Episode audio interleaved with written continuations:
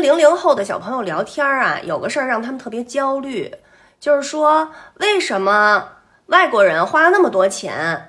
呃，来传播他们的文化啊，教我们过洋节，呃，说洋文，玩外国的游戏，看外国的动画片儿。中国的这个春节呢，也不叫 Chinese New Year 了，人家现在叫 Lunar New Year 了。然后这炸酱面呢，也非得说是韩国的。那怎么才能让外国人了解中国的文化？咱们中国这么多好的东西，怎么才能大力的传播出去呢？其实啊，一个地区、一个国家都是一样的，它的这个文化传统习俗需要继承和发展。我觉得孩子们能想到这个问题非常了不起。其实也有很多年轻人呢，他们正在努力着，努力的来传播和传承我们祖国非常优秀的传统文化。也希望。能有更多的年轻人加入到这个队伍当中，不管您是短视频呐，您是拍电影啊，您是电视剧啊，您是哎，对了，推荐大家看一部动画片儿，上海美术电影制片厂的